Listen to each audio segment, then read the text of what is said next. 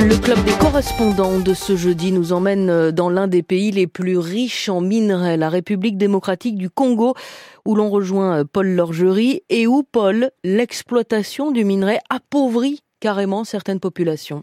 Exactement, et c'est plus précisément le cas dans la province du Lualaba et autour de son chef-lieu, la ville de Kolwezi, dans le sud-est de la République démocratique du Congo. C'est ici que vivait Edmond Mounsens, dans une maison qu'il avait mis des années à construire. Résident jusqu'en 2016 du quartier dit Gécamine, du nom de la mine dans laquelle il travaillait, il s'est fait expulser de chez lui plus ou moins du jour au lendemain, après le rachat des lieux par une société chinoise en 2014. À partir du jour où ils viennent, ils vous donnent un délai de trois mois et avec euh, une petite euh, rémunération.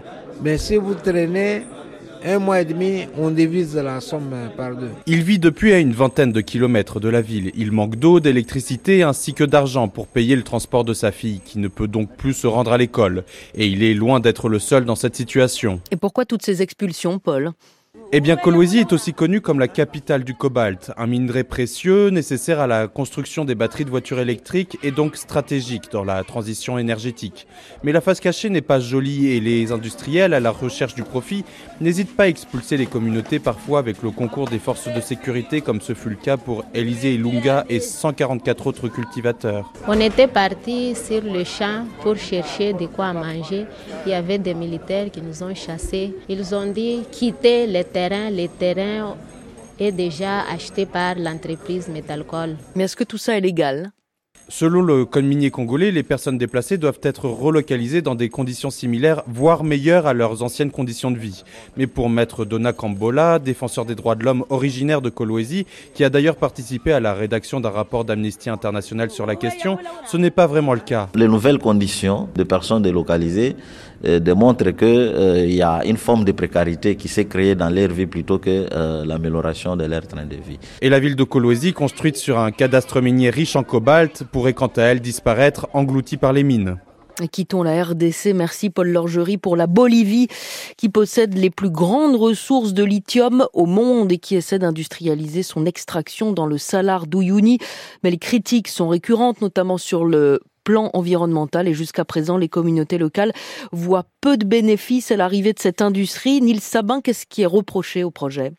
Alors les doutes les plus importants sont liés au manque d'informations sur l'impact environnemental de l'extraction du lithium. Jusqu'à présent, la Bolivie utilisait une méthode par évaporation avec de grandes piscines pour que l'eau s'évapore et que le lithium soit récupéré, mais en 2021, le pays a décidé de passer à l'extraction directe de lithium, une nouvelle technologie dont on ne connaît pas grand-chose. C'est ce qu'explique Gonzalo Mondaca, chercheur spécialisé dans l'extraction du lithium. Le premier aspect, c'est l'intensité de l'exploitation des saumures et les effets sur les systèmes hydrogéologiques, en particulier les eaux douces souterraines, car l'extraction directe est beaucoup plus intense que l'extraction l'exploitation actuelle par évaporation.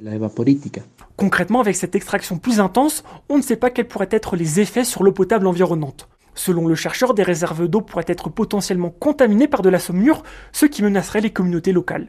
Le processus participatif qui doit associer les populations locales au projet aussi est la cible de critique. Oui, en théorie, les communautés doivent être informées du projet et y participer via des réunions. Dans les faits, c'est un peu plus compliqué que ça. Les processus sont complètement manipulés. Aux réunions, il y a quelques représentants des syndicats paysans et beaucoup de fonctionnaires. Ce ne sont pas des réunions qui visent à informer les personnes des communautés. Donc on se retrouve avec des communautés qui ne savent pas forcément quel est le but de ce projet autour du lithium. En 2008, l'État bolivien était arrivé au salaire d'Uyuni avec ce projet d'extraction de lithium, des promesses d'investissement au niveau local, d'emploi aussi. Qu'est-ce qu'il en est aujourd'hui?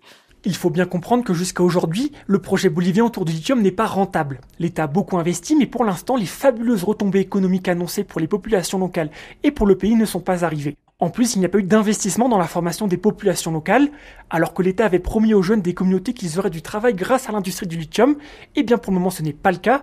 Pareil pour l'investissement public dans des infrastructures ou des services pour les communautés locales il n'y a pas grand-chose de concret. En résumé, avec très peu, voire aucun bénéfice économique pour les populations locales, un processus participatif qui laisse à désirer et des doutes sur l'impact environnemental du projet, l'industrie bolivienne du lithium doit encore faire ses preuves. Nils Sabin en Bolivie, c'était le club des correspondants. Merci à vous deux.